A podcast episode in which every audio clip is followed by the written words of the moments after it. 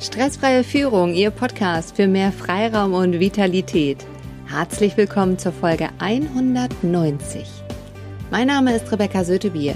Für alle, die neu hier sind im Podcast, ich arbeite als Unternehmer und Führungskräftecoach und Seminarleitung, habe fünf zertifizierte Coaching-Ausbildungen, ein Diplom im Sport, bringe 26 Jahre Berufserfahrung mit und komme aus einer Unternehmerfamilie. Meine Vision ist es, souveräne Stressbewältigung in jeder Situation möglich zu machen. Ich gebe Ihnen Impulse, um in der Arbeitswelt und im Alltag mehr Selbstbestimmtheit zu erreichen und jede Herausforderung mit einem ganz neuen Grundvertrauen in die eigenen Fähigkeiten anzugehen und mit der nötigen Portion Humor zu würzen. Wenn Sie sich gerne für die kostenfreien Impulse aus diesem Podcast bedanken möchten und die Vision unterstützen wollen, dann hinterlassen Sie mir einen Satz in der Bewertung, ob bei iTunes oder Spotify. Beides ist sehr wertvoll für mich. Ich lese Ihnen mal eine Rezension vor. Echte Expertin.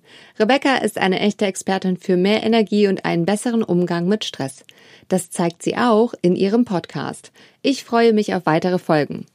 Vielen Dank, Juliane Werland, für diese Rezension.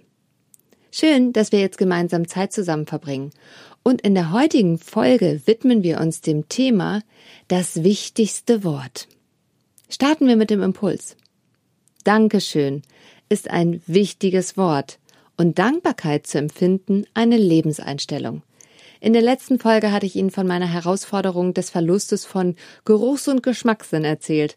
Und ich freue mich sehr, sagen zu können, dass ich diesen wieder vollständig zurückbekommen habe. Dafür bin ich sehr dankbar. Wie Genuss hat auch die Dankbarkeit, die sowohl eine Stärke ist als auch eine positive Emotion, in der positiven Psychologie eine Sonderstellung. Denn Dankbarkeit bezeichnet das bewusste Wertschätzen von etwas Gutem. Das kann eine nette Geste eines anderen Menschen sein, die Schönheit der Natur oder die eigene Gesundheit. Indem wir uns bedanken, erkennen wir die Leistung des anderen an. Wir vermitteln ihm, dass wir seinen Einsatz nicht für selbstverständlich halten. Danke drückt also Respekt dem anderen gegenüber aus. In einer Partnerschaft und in der Liebe ist das Bedanken genauso wichtig wie im beruflichen Umfeld. Dankbarkeit hat unmittelbare Auswirkungen auf unsere Gesundheit. Denn wer die Freude und Wertschätzung fühlt, die automatisch im Paket mit einer tiefen Dankbarkeit kommen, bestreitet sein Leben generell positiver und stärkt dadurch sein Herz. Wenn wir Dankbarkeit empfinden, setzt unser Gehirn Dopamin und Serotonin frei. Wir fühlen uns dadurch unbeschwerter und glücklicher.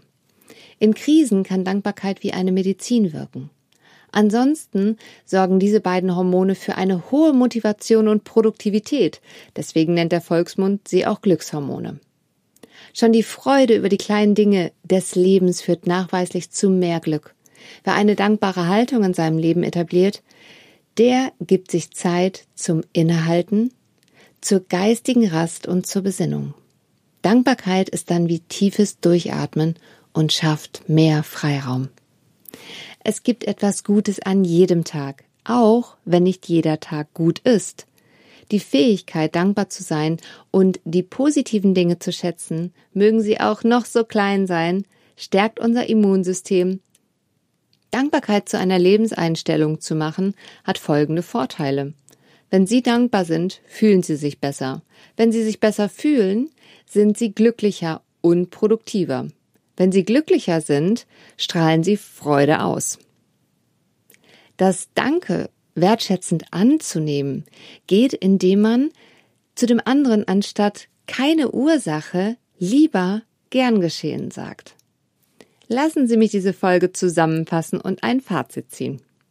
Ich danke Ihnen, liebe Hörer, für unseren aktiven Austausch, Ihre Treue und das Weiterleiten der einzelnen Podcast-Folgen.